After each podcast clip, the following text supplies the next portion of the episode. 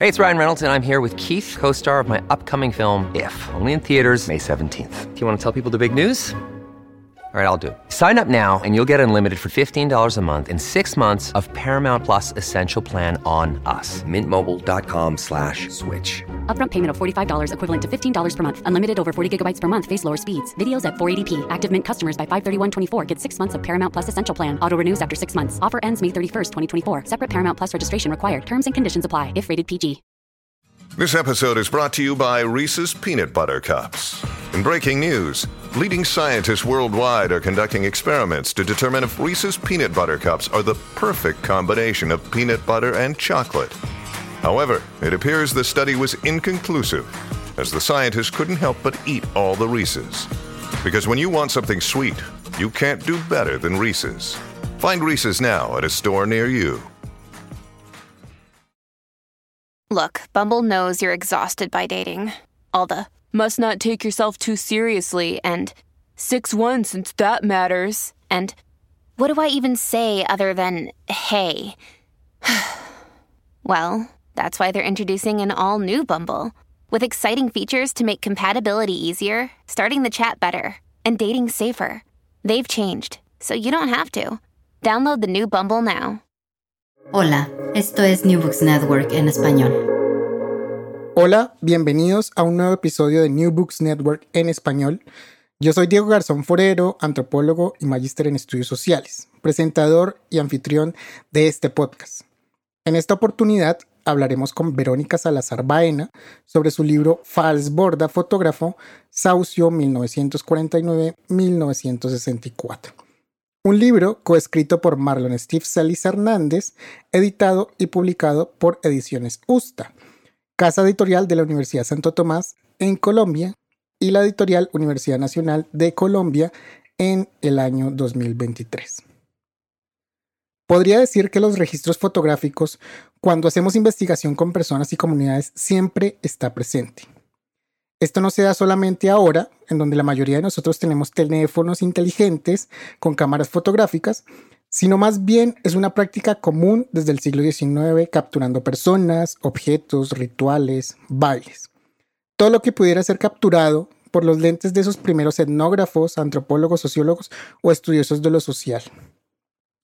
¿Cómo olvidar las fotografías de Franz Boas recreando rituales de comunidades estadounidenses o la clásica fotografía de Malinowski en las Islas Trovian, o el mismo Levi-Strauss en Brasil, o Margaret Mead en Samoa. Cada uno de estos registros fotográficos son representación visual de un libro clásico de antropología hecha en el siglo XX. Malinowski con los argonautas del Pacífico Occidental, Levi-Strauss con Tristes Trópicos y Mead con Adolescencia, Sexo y Cultura en Samoa. En Colombia, un libro clásico es Campesinos de los Andes de 1961, escrito por el sociólogo Fals Bord. Creo que este trabajo hace parte de esos libros clásicos de ciencias sociales, pero no teníamos o nos faltaba esos registros visuales. Al igual que lo tienen los antropólogos y antropólogos del norte global, aquí también surge estos registros fotográficos. Este libro del que hablaremos hoy Fals Borda, fotógrafo, Saucio 1949-1964, llega para complementar la grandeza del trabajo de Fals Borda en Colombia. Un libro que agradezco haya sido publicado porque así conocemos un poco más de, de lo que fuimos a mediados del siglo XX en áreas rurales y reafirmar la metodología y aporte de Borda a las ciencias sociales y humanas. En este nuevo episodio hablamos con Verónica Salazar Baena, profesora del Departamento de Historia de la Universidad Nacional de Colombia, sede Bogotá, doctora en Historia de la Universidad de Barcelona, máster en Europa, el mundo mediterráneo, mediterráneo y su difusión atlántica por la Universidad Pablo de Olivade o la VIDE en Sevilla, España, máster en estudios del, del mundo hispánico de la Universidad Jaume I en Castellón de la Plana, en España, historiadora de la Universidad del Valle en Cali, Colombia. Actualmente, investigadora postdoctoral I+D, Poder y Representaciones en la Época Moderna, en la Universidad de Barcelona y Ministerio de Economía y Competitividad del Gobierno de España.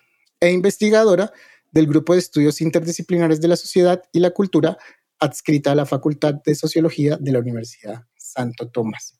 Verónica, bienvenida a New Books Network en español.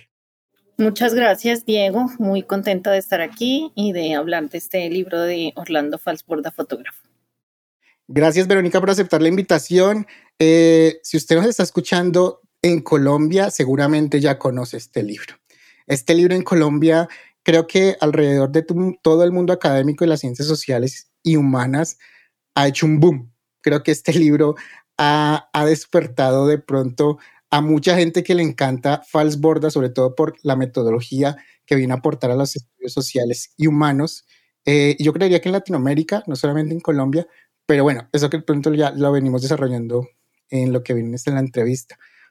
pero es un libro que viene a, a llenar muchos huecos, creo yo, muchos vacíos. Antes de entrar en el libro, yo ya estoy haciendo spoilers, pero antes de entrar en el libro, eh, Verónica, en New Books Network, siempre queremos saber algo del autor, del investigador. Eh, por favor, cuéntanos algo de ti. Antes de entrar en este libro, cuéntanos de pronto los temas de investigación en donde eh, eh, te, enfocas o de pronto dónde están localizados. Y bueno, muy importante, cómo llegas a este tema desde la historia, porque tú eres historiadora. Bueno, yo soy em, historiadora como, como pues bien lo decías, y además soy historiadora del periodo colonial, o sea, mi, mi puente de estudio es el siglo XVI, XVII y XVIII y estudio principalmente como las interacciones entre la historia cultural y la historia política. Em, y eh, pues llegué a este libro como por, una, por un azar de, investigación. Yo era profesora en ese entonces de la Facultad de Sociología de la Universidad Santo Tomás, era la única historiadora del equipo.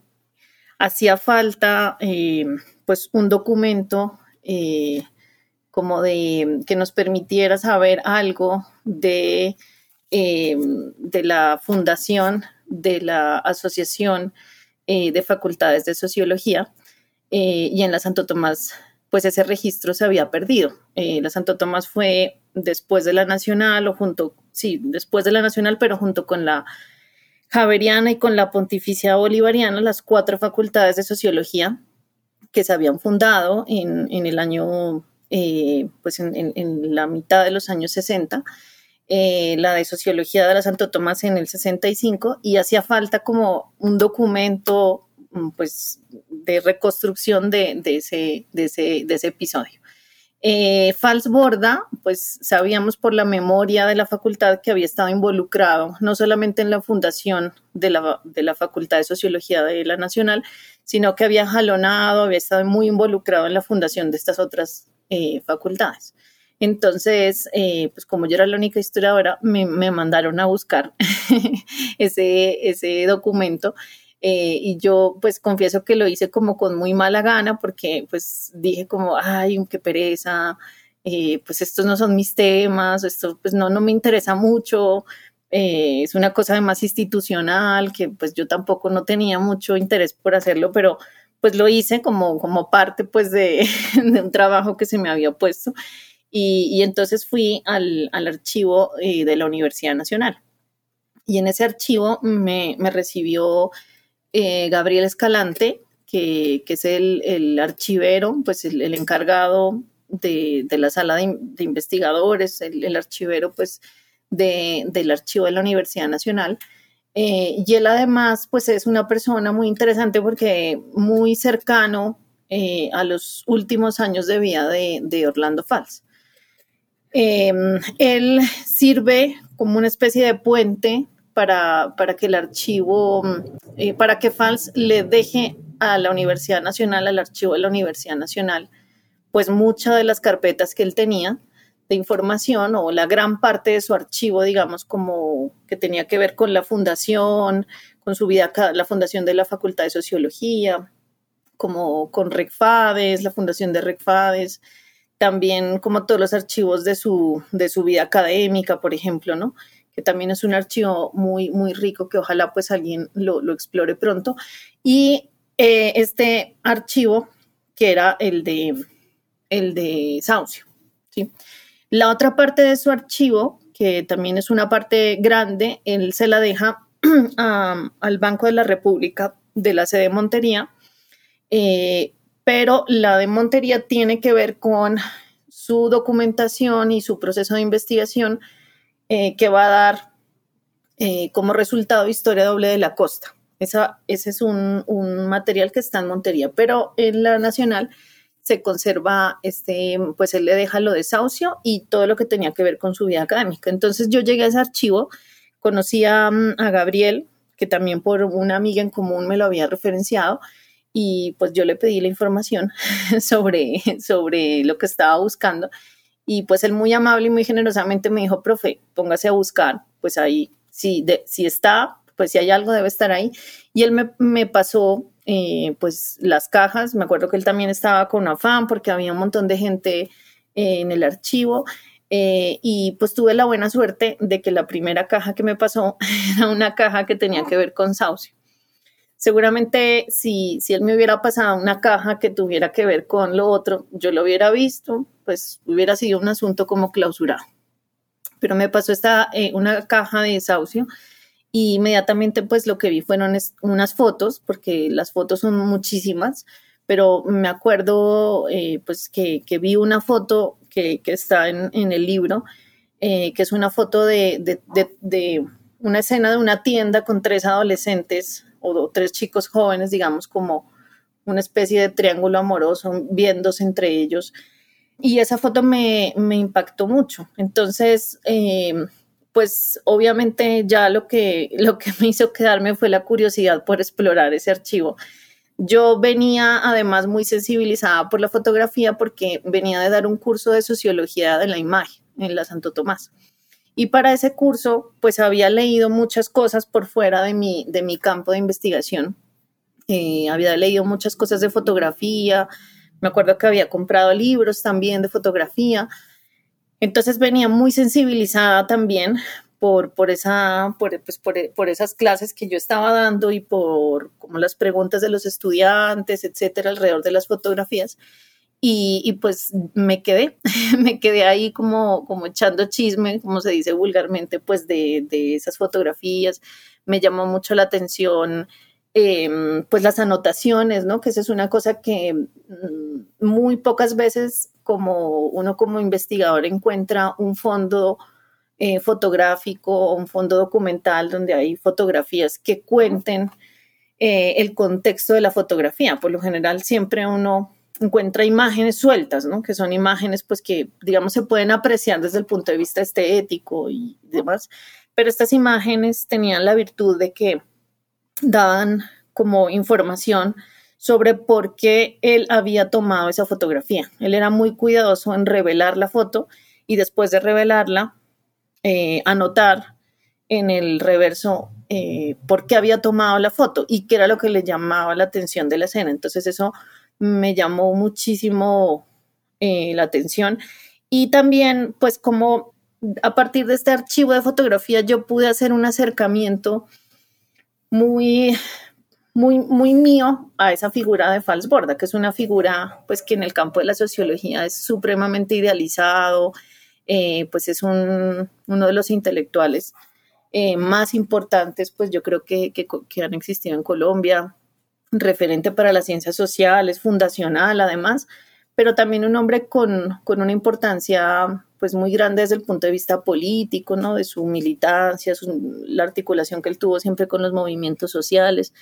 Entonces, claro, yo tenía una, un acercamiento a Falsborda como muy de, de, ese plano, ¿no? Del gran intelectual, eh, que, que, que además a mí cuando yo estaba en la universidad, eh, me acuerdo que él, pues ya en sus últimos años, él, visitó la Universidad del Valle y, me acuerdo yo muy sorprendida, pues yo muy, muy, muy, muy, muy, muy joven, sorprendida porque la gente corría a escucharlo, o sea, casi que sentí como una sonada en la universidad y, y yo pues muy preguntaba, pregunté qué pasa, ¿no? Como que hay una pedrea, ¿qué, qué, qué, qué pasa aquí?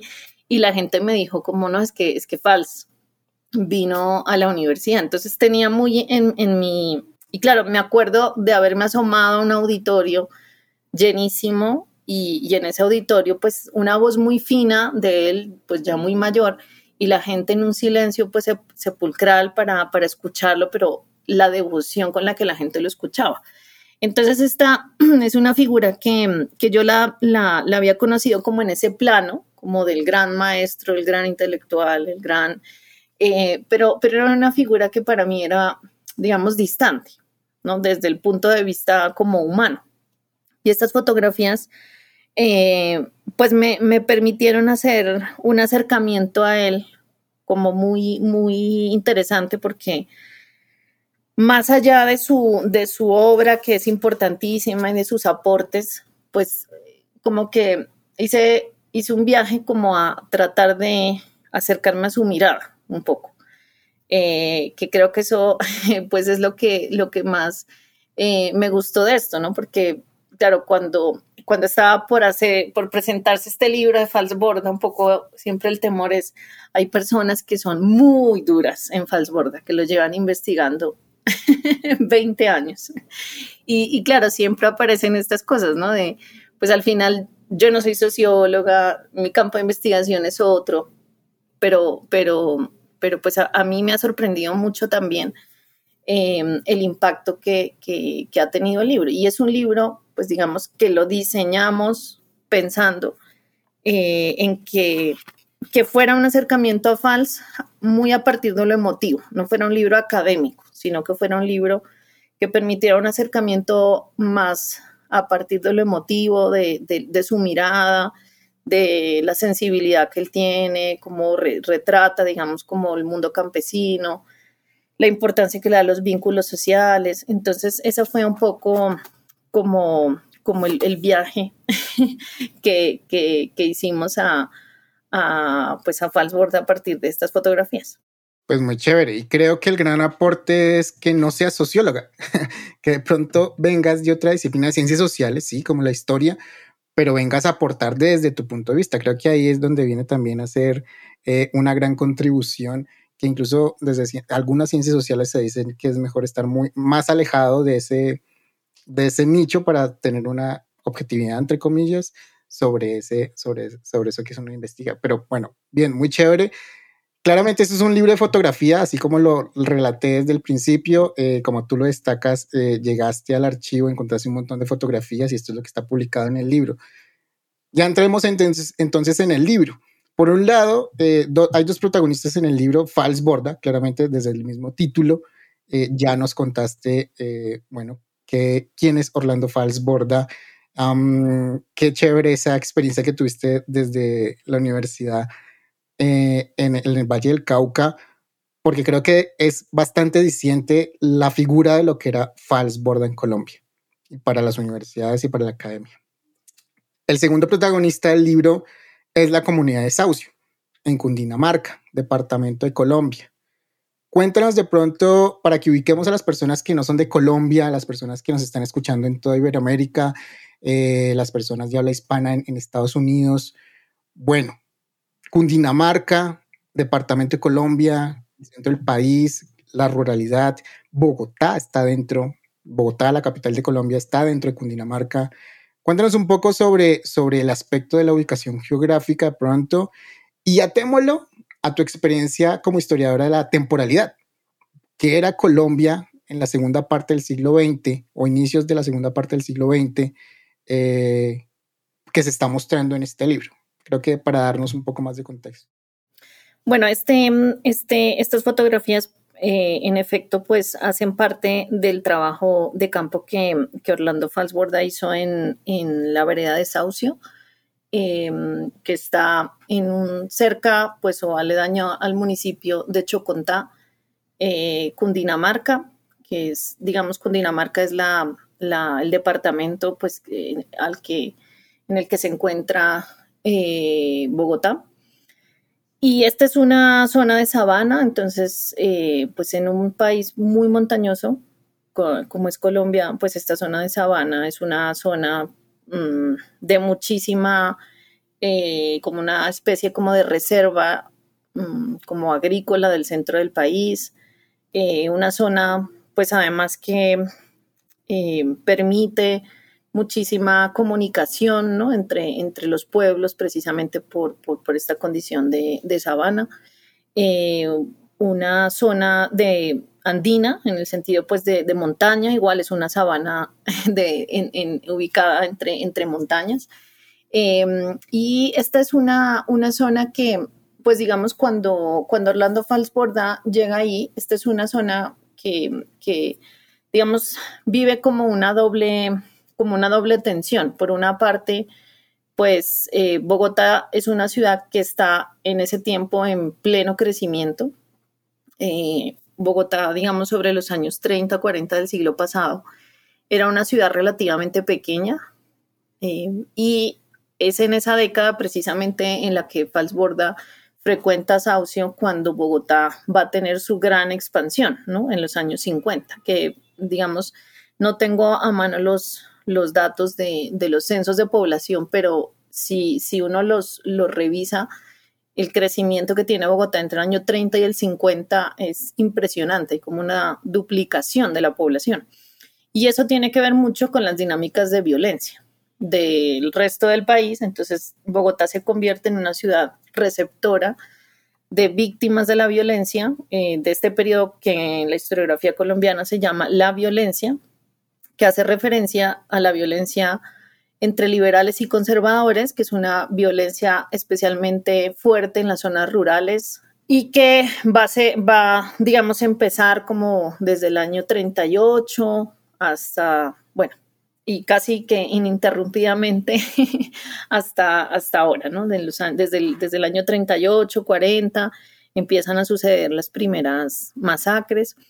Em, y, pues claro, Bogotá se convierte en una ciudad receptáculo de víctimas ese crecimiento de Bogotá es un crecimiento que tiene que ver mucho con, con las dinámicas de violencia. Y es una ciudad que se va expandiendo además de una forma como extrema, porque como es una sabana, pues la, la, la, expansión de la ciudad es, es incontenible. Y eh, pues es un fenómeno que también ha sido bastante estudiado, que es muy interesante, como hay un montón de, de pueblos y, que van como Bogotá va como como absorbiéndolas, ¿no? Entonces hay unas dinámicas muy fuertes ahí de cambio de, zonas que eran rurales y terminan por convertirse en zonas urbanas. Eh, un cambio en los usos del suelo, pero también un cambio muy fuerte pues en prácticas, en costumbres, etcétera. Eh, eso por una parte y, por otro lado pues esta zona de, de Chocontá mm, es una zona muy interesante porque eh, tiene la presión, digamos, de una ciudad enorme creciendo, creciendo, creciendo de forma incontenible y además no planificada, pero al mismo tiempo, pues esta es una zona que, según las imágenes de, Orlando Falsborda, permite también contrastar mucho las imágenes de violencia que está produciendo el campo colombiano en ese mismo periodo. el, libro este de las fotos eh, de, Orlando Falsborda va desde el año 49 hasta el año 64, que es la cronología de la mayor eh, violencia, digamos, experimentada en el campo colombiano, que produjo un montón de imágenes especialmente reproducidas en periódicos, donde son imágenes donde, digamos, el campesinado aparece eh, como, como, digamos, demonizado, casi que se construye un estereotipo del mundo campesino colombiano de esos años como un mundo bárbaro, un mundo violento, un mundo, em, digamos, como absolutamente desmedido ¿no? en, la violencia, eh, que son estas imágenes que pues los colombianos eh, las hemos visto y hemos crecido con ellas, de los cortes de corbata, de los cortes de franela, etcétera, ¿no? De todas estas prácticas, además, eh, supremamente tanatológicas sobre los cuerpos y sobre el mundo campesino. Entonces, eh, creo que es interesante porque, porque esta vereda, eh, de alguna manera, claro, está como en esa tensión de la ciudad creciendo, pero es una, una vereda que nos permite también como un poco contrastar ese relato que es un relato que, es muy dominante de considerar que todos los sectores campesinos en Colombia en ese tiempo estaban llevados por la violencia, porque lo que nos muestran estas imágenes es que no, no es cierto y que hay que empezar a plantear ciertos matices en ese relato. Muy bien, muy bien. Magnífico contexto, claramente eh, historiadora para conocer todo esto. Bien, gracias, Verónica.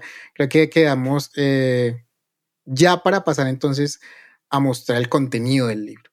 El libro es dividido en dos partes.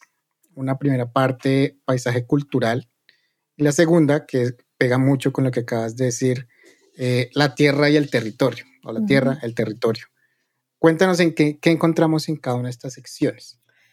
Pues mira, hay algo que es muy interesante que, que digamos, mientras, mientras veíamos estas imágenes, eh, y aquí hago un paréntesis para, para, recordar que no soy solo yo la autora de este, de este libro, eh, sino que también eh, lo es Marlon Celis, que también, pues eso no quiero dejar pasar sin contarlo. Marlon en ese momento era como el estudiante más juicioso que yo tenía cuando encontré esas fotos.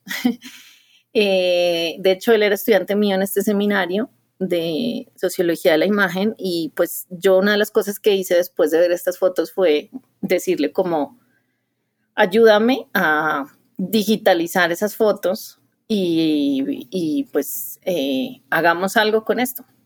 Porque una de las cosas que, eh, que me sorprendió mucho em, es, a propósito de lo que decías, esto como del alejamiento, es cuando yo vi estas, estas fotografías, lo primero que hice fue volver a preguntarles a mis, a mis compañeros sociólogos que dónde estaban publicadas estas imágenes. Y una de las cosas que a mi sorpresa pues me dijeron es que ellos no las conocían. Y, y busqué, busqué, busqué, busqué y estas imágenes no habían sido, no habían sido pues digamos como publicadas en ninguna parte. Em, aparecían unas pocas imágenes de estas dentro de campesinos en los Andes, pero como de una forma subsidiaria. O sea, eran unas imágenes como para él decir que había hecho tal cosa. Eh, había incluido, pero muy pocas imágenes, tres o cuatro. Luego, eso también me hizo pensar mucho en, esto que te decía antes, es que era una figura tan idealizada y una figura que tenía tanta reverencia que, se había omitido este detalle. O sea, muchas personas vieron estas fotografías, pero en realidad, aunque muchas personas las habían visto, pues seguramente las consideraron que quizás era un material, pues digamos, como no tan importante como lo había sido su, su, obra eh, escrita. Entonces, em, pues digamos, em, una de las cosas que intentamos hacer con, con, Marlon era primero hacer un proceso de selección em, de qué fotografías eran las que queríamos que, que estuvieran en el, en el, en el libro. Em, como te decía, pues él tomó muchísimas fotografías, era un hombre supremamente detallista, em, que quería retratarlo todo, entonces tomó muchísimas fotografías, además él tenía una habilidad innata para la fotografía, en un tiempo en el que no era fácil tomar fotografías porque había que tener tiempos largos de exposición, eh, pues él sabía cómo hacerlo entonces él tomó muchas fotografías, así que pues nosotros decidimos hacer una selección con un criterio muy personal. no hay un criterio técnico en esta selección, sino que es un criterio que tiene que ver con cuáles eran las fotos que para nosotros eran las fotos como emotivamente más significativas para comprender su mirada, pero también para retratar esa realidad de, de Saucío. Pero perfectamente pues digamos en este libro hubieran podido entrar, no sé, 100 fotos, etcétera, pero pues por temas de extensión era, era, era pues imposible hacerlo. Em, la mayoría de las fotografías eh, pues están concentradas en este periodo, entre el año 49 y el 64, y lo que sí determinamos viendo la totalidad de las fotografías es que había como dos grandes preocupaciones que él tenía. Una que tenía que ver con como con esta idea del paisaje cultural, que es una idea que está muy presente en, el libro Campesinos en los Andes, y que es un, un, concepto que además está en mucha sintonía con el estructuralismo que en esa época estaba muy de moda en el mundo académico. eh, que pues en, en, en, historia, por ejemplo, pues Fernán Brodel, ¿no? Con todo esto que hizo sobre el Mediterráneo y el mundo mediterráneo, lo que había hecho también Pierre Vilar sobre el Sahara, pues había, digamos, en el, en el mundo académico como esta idea muy fuerte de cómo lo geográfico determinaba lo cultural. Entonces, eh, pues identificamos mucho como esa, esa idea en sus anotaciones, pero también en sus fotografías, ¿no? Como a él le, le, preocupa mucho eh, o, quiere retratar mucho la vinculación de las personas con la tierra, ¿sí? Con, el territorio, eh, cómo lo cultural está creado como en, mucha simbiosis, digamos, con, con el paisaje. Eh, y, pues de ahí eh, decidimos hacer esa parte.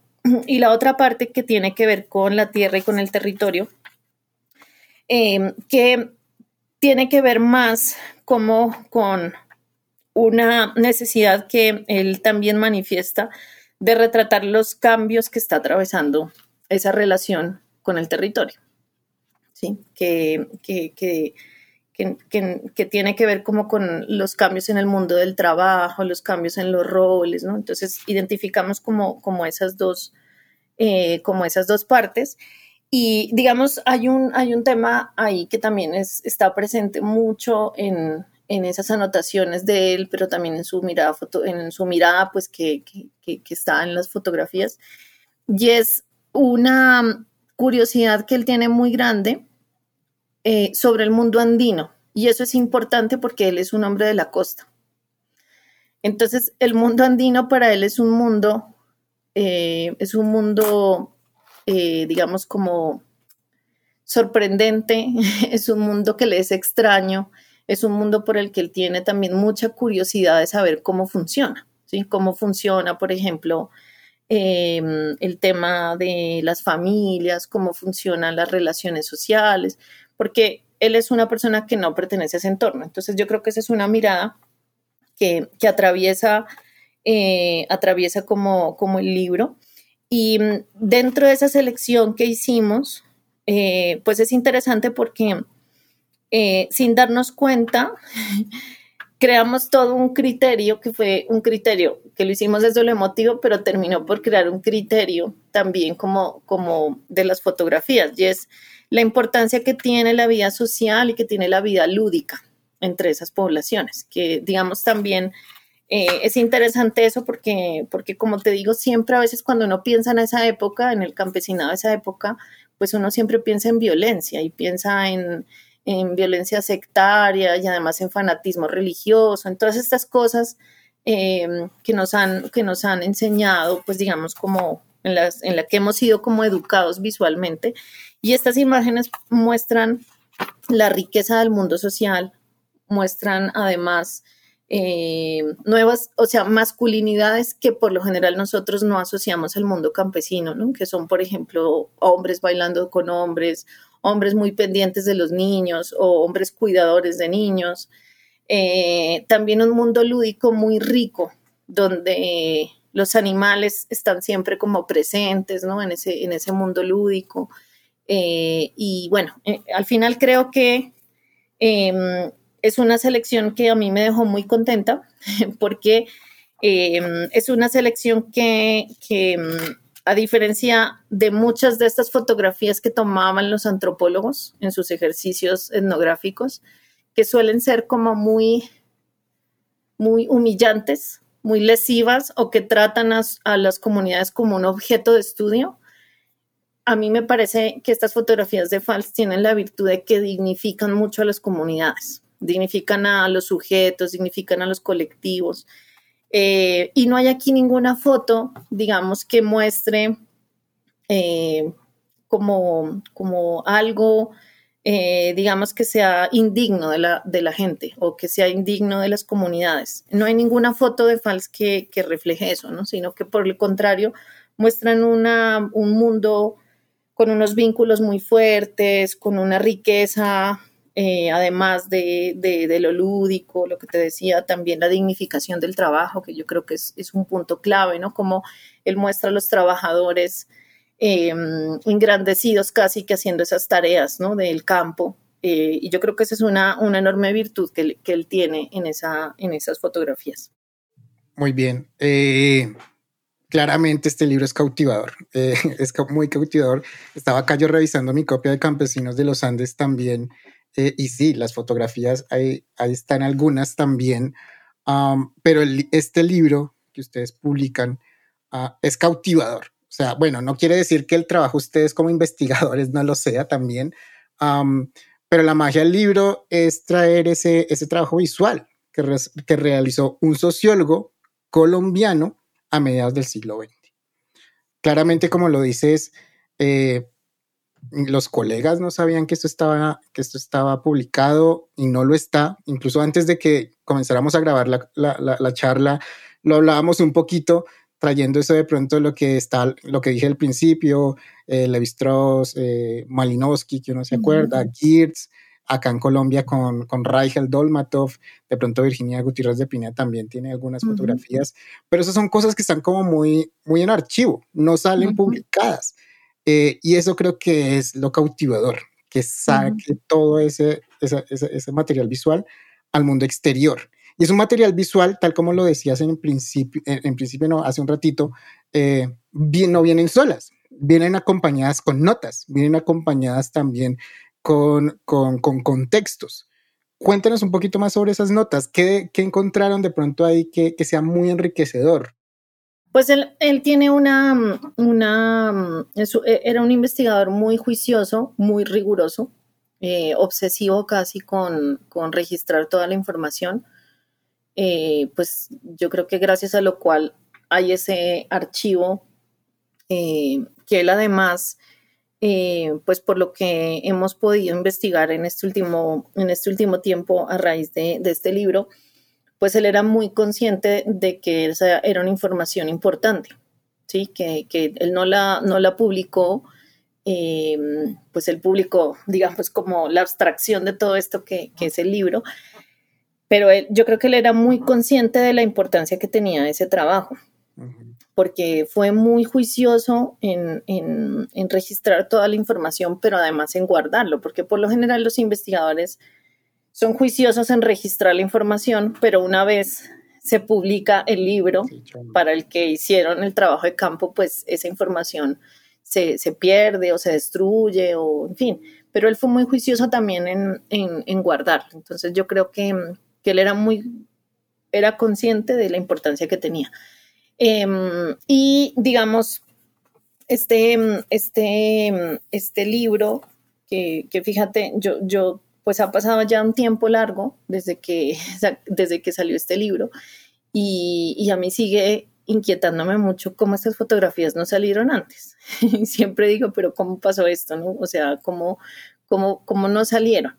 Eh, Gabriel eh, Escalante, que es el, archivero, yo le he hecho esta pregunta varias veces y él me dice, profe, esas fotos mucha gente las vio, mucha gente las vio, pero como que pasaban de largo de, ellas. Entonces, también yo creo que tiene que ver con, lo que te decía, ¿no? Con, con esta, a veces como con esta idea de que solamente lo escrito o con, darle más valor en el mundo académico o en el mundo del conocimiento a lo escrito, porque casi ya consideramos que las imágenes, o hasta hace un tiempo se consideraba que las imágenes eran subsidiarias del trabajo intelectual, que era como una cosa de segundo orden. Entonces yo creo que también a medida que, que pues en estas últimas dos décadas yo creo que las fuentes visuales han como como cobrado más importancia, también cada vez más los investigadores estamos más preparados también para interpelar las imágenes, pues yo creo que van a empezar a aparecer estos archivos de manera más, eh, más pública, no como una cosa ahí de, de, trastienda de un libro, sino a tener un protagonismo eh, pues importante. Y, y esta pues es también una invitación a explorar esos archivos empezar a, divulgarlos también, porque detrás de esto pues hay un montón de trabajos que se pueden hacer, de investigaciones de diversos enfoques eh, que, se, que se pueden hacer sobre, sobre estos temas. Muy bien. Fotografías claramente un montón. Les tocó hacer curaduría, las que iban, las que no iban dentro del libro. De las que iban, de la, más bien, las que quedaron en el libro, ¿cuál es tu favorita?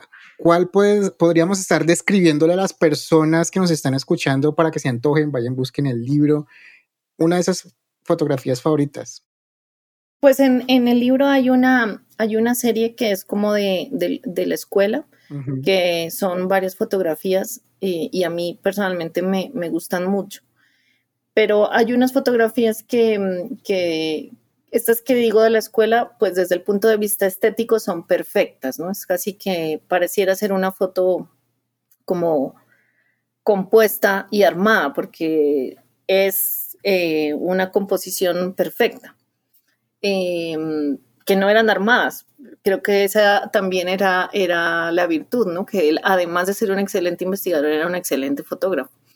Pero hay una, hay una serie que a mí me gusta mucho, que, que me parece además muy, muy de cine, que es una serie que hay en el libro de que, que, son unas fotos que estéticamente no son tan bonitas, pero yo insistí mucho en que estuvieran ahí eh, porque son unas fotos de, unas personas borrachas en una fiesta del pueblo. Eh, hay, una escena que están eh, como, hay como un pequeño tumulto, como de un hombre y dos mujeres borrachos con una niña pequeña. y, a mí esa, esa, esas fotografías me gustaron mucho porque él logra darle la vuelta como a la escena. O sea, toma la foto como de un lado, camina, toma otra foto, camina y toma otra foto. Entonces le da, da como toda la, la, perspectiva, digamos, de, la escena. Eh, y, esa foto, esa, esa, serie, que son tres fotografías, me, me, conmovieron mucho porque me hicieron pensar eh, en algo pues que, yo intento decirlo en el, en el ensayo que, que, está en el libro y es la enorme capacidad que él tenía de mimetizarse en un tiempo donde la fotografía pues era algo que a la gente le asustaba, más aún a los sectores campesinos. En ese tiempo la fotografía era algo escaso, ¿no? Que a veces uno como que pierde de vista esto porque en el mundo nuestro la fotografía es algo que está todo el tiempo, las cámaras están presentes, pero en este tiempo de, de, de FALS, pues la, la cámara era un recurso muy escaso al que la gente le tenía desconfianza, porque además había que quedarse quieto, porque además interrumpía mucho, las fotos eran muy posadas, ¿no? Había como, como estas cosas también, como de mucha mm, estatismo frente a la foto, como de la gente muy estática. Y esa, esa serie me conmovió mucho porque me hizo reflexionar que, que él era un hombre que se mimetizaba muy bien entre la comunidad, que había ganado tal confianza entre la comunidad que la gente seguía haciendo sus cosas mientras él tomaba las fotos, o sea, no, no interrumpían ni asumían una pose. Y, y a mí también me, me, conmovió mucho como los planos desde los cuales él toma las fotografías, ¿no? Que son unos planos, eh, pues él nunca utiliza este tipo de fotografía cenital ni de contrapicado, sino unos planos que son unos planos estos americanos. Él, por ejemplo, cuando hace fotografía de niños, se agacha para fotografiar a los niños. Entonces, eh, pues eso me hizo mm, como pensar mucho en esta idea que yo siempre la escuchaba, pero no la entendía muy bien, de qué se trataba esto del sentipensante.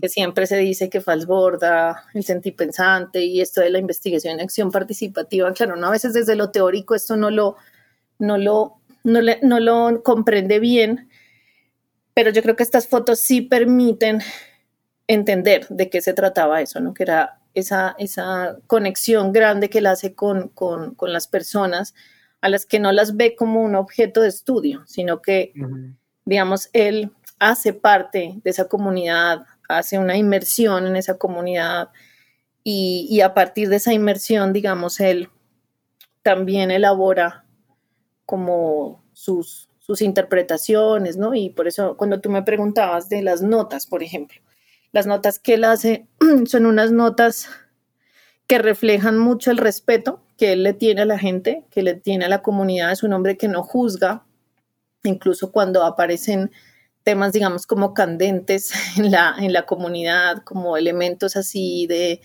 de, digamos, de anomalía, él no juzga esa anomalía no, la juzga, sino que simplemente la narra, intenta comprenderla. Y yo creo que le sirve mucho esa, esa idea del, del paisaje cultural para desde ahí también intentar comprender cómo esas personas viven, cómo esas personas entienden, cómo esas personas interpretan la vida, las prácticas, ¿no? Entonces, em, eso me, me, parece que es muy interesante cómo estas imágenes logran como que uno materialice y entienda más de qué se trata esta idea del, del sentipensante o de la IAP.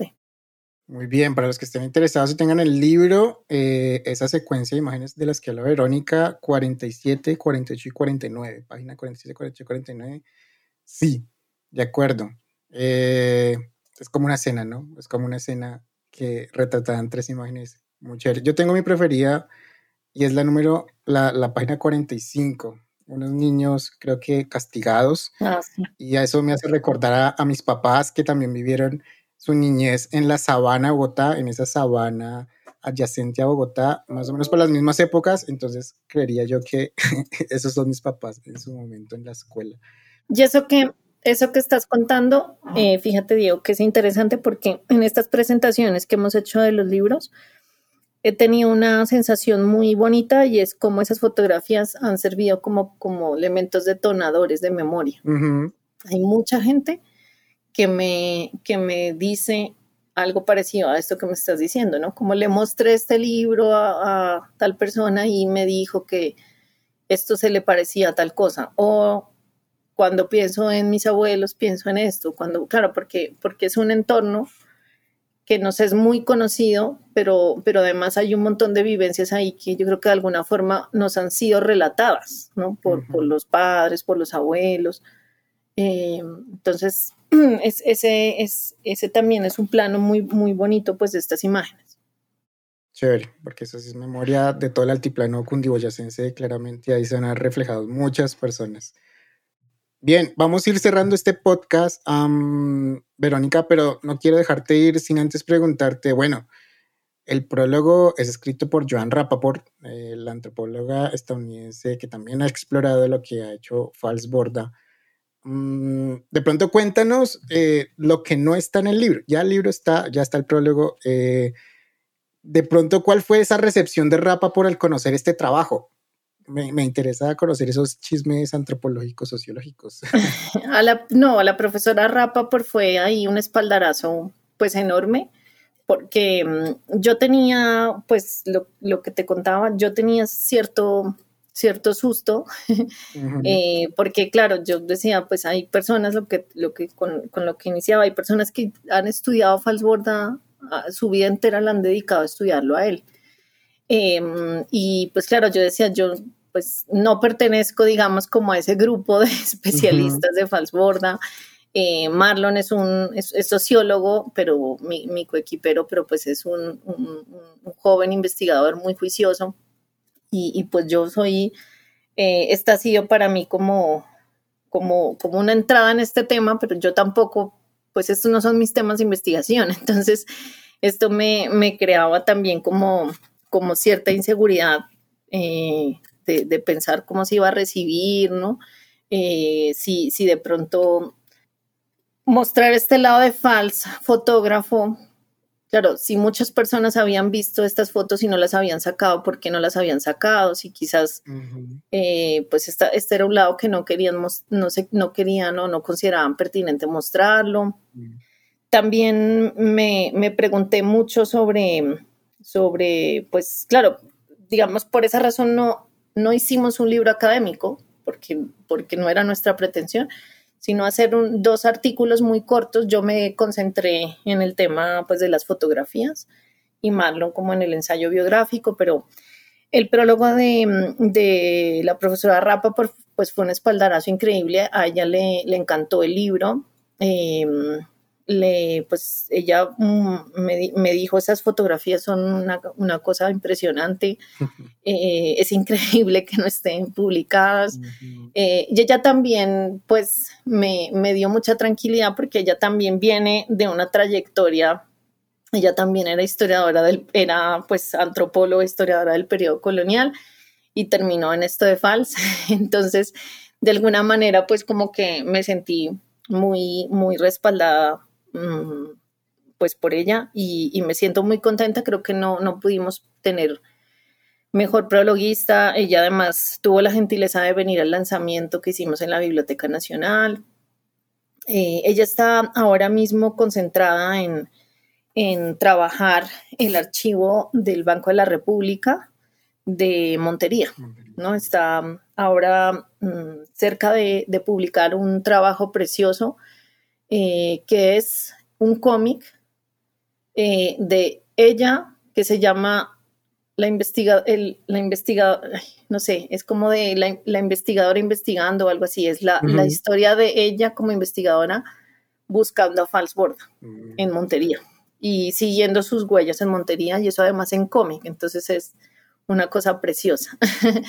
Eh, y ella está dedicada a ese archivo, eh, pues he podido como hablar, contrastar un poco eh, con ella en las conversaciones de, de lo ella me dice que el archivo de FALS en Montería es un archivo distinto. ¿no? El, por ejemplo, no hay un, no, digamos, no, no hay unas fotos parecidas a estas en ese archivo, lo cual también habla de una época distinta de él mismo en su trayectoria, que su sensibilidad también pues había cambiado, también yo creo que em, pues él, lo que sabemos es que él trae la cámara con la que toma estas fotos, que es una cámara Leica de 35 milímetros, la trae de Estados Unidos seguramente cuando estuvo en, su trabajo de campo en Monpox, pues no tenía esa cámara. Son dos momentos distintos también de él como, como investigador con, con, materiales distintos. Y, y, pues así como de, de entresijo del libro, decirte que este libro lo hicimos en el 2017. pandemia se atravesó ahí. Y este libro apenas salió ahora porque, mm, digamos, la, las las, eh, digamos, había todo un tema no resuelto con, los derechos de, de, la obra de Fals, ¿no? Entonces, por eso se demoró tanto en salir este, este libro. Y también por eso, pues, la coedición entre la Universidad Santo Tomás, que fue la que, la que hizo la publicación, y la Universidad Nacional, que fue la encargada de gestionar eh, los, derechos sobre este archivo, que eso también es un tema, digamos, mm, interesante ahora que tú decías la importancia que tiene visibilizar estos archivos de intelectuales importantes en Colombia, que muchos de ellos han producido archivos, es que muchos de ellos, eh, digamos, claro, las legislaciones cuando ellos fallecieron eran unas legislaciones más laxas con este tema de los derechos de propiedad, y custodia de archivos, ¿no? Pero esto, este es un tema que ahora se ha puesto como muy complicado y ahora hay como una diferencia legal entre la custodia y los derechos em, de, propiedad. Entonces, claro, hay muchos de estos archivos que existen, pero de alguna manera están como guardados o muy o no publicados porque pues algunos de estos están con estos temas, ¿no? Entonces, eh, afortunadamente, pues Mm, los de FALS, eh, ya existe un camino, digamos, de, de, como de, liberación, por decir algo, de estos archivos, y pues este libro también es fruto de ese proceso. Y, digo que chévere porque, pues bueno, tal vez se sienta un precedente de, bueno, como si se actúa así con el archivo de Orlando Falsborda, pues podemos repetirlo con el de Raigel Dolmatov o el de Virginia Gutiérrez de Pineda, o muchos académicos y pensadores colombianos que pueden estar también enredados ahí. Sí, entonces ese tema, fíjate que es, al final hay, temas prácticos eh, que yo creo que, que, pues en la medida en que se resuelvan también van a facilitar como la ampliación de caminos de, de, investigación de historia intelectual en Colombia, que yo creo que ese es un, un campo pues bellísimo para abordarse también desde la antropología, ¿no? Desde la sociología, desde la historia. Eh, como biografías, pero también, em, sí, como trabajos de historia intelectual. Yo creo que, ese es un, escenario ahí bien, bien interesante. Muy bien, muy bien. Eh, Verónica, bueno, vamos terminando ya, pero no te dejo ir antes sin preguntarte bueno, la historiadora Verónica Salazar, ¿en qué está trabajando ahora? ¿En qué la podemos buscar próximamente? ¿Va a haber un cómic sobre cómo fue la experiencia de Verónica haciendo y conociendo a Falsbota? Cuéntanos. Pues mm, tenemos pensado em, hacer una exposición sobre, sobre este libro. Ah, qué chévere. Em, estamos pues en ese, en ese proceso. Esperamos que al final de este año pues eh, como que, que, podamos hacerla. Em, porque claro, una exposición permite visibilizar un montón de, de, material que a veces por temas editoriales pues en un libro no se puede hacer porque... Mm. Eh, claro, un libro limita mucho, ¿no? Es como tantas páginas, entonces yo creo que una exposición permite eh, como, como mayor, mayor mm, inclusión de, distintos materiales, las notas de campo de él, las encuestas, las fotografías, ¿no? Bueno, em, en eso. Y pues por mi parte, yo soy, em, estoy trabajando ahora o empezando a trabajar em, historia sensorial, que tiene que ver con toda la experiencia como de gusto, olfato, tacto, eh, visión, eh, oído entre el siglo XVI, XVII y XVIII en Hispanoamérica. Entonces, eh, pues esa es un poco, un poco la idea.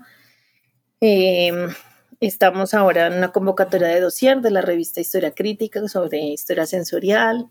También vamos a tener un panel em, en, en, un congreso que pues es muy prestigioso que se llama ILA el próximo año.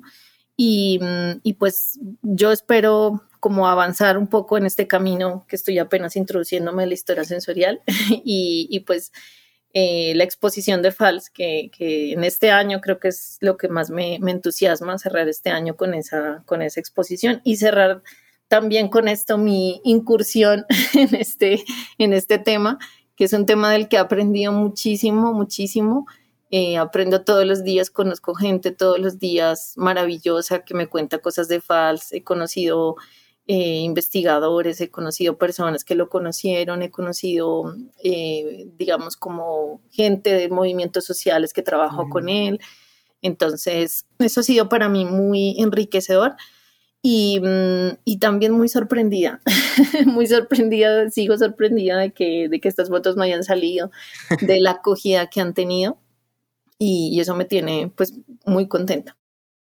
Muy bien, muy bien Verónica, pues bueno, muchas gracias por dedicarnos este espacio eh, para hablar de un libro que creo que eh, es muy valioso y que seguramente va a ser referencia de aquí para adelante para muchos historiadores, antropólogos, sociólogos, cientistas sociales en general.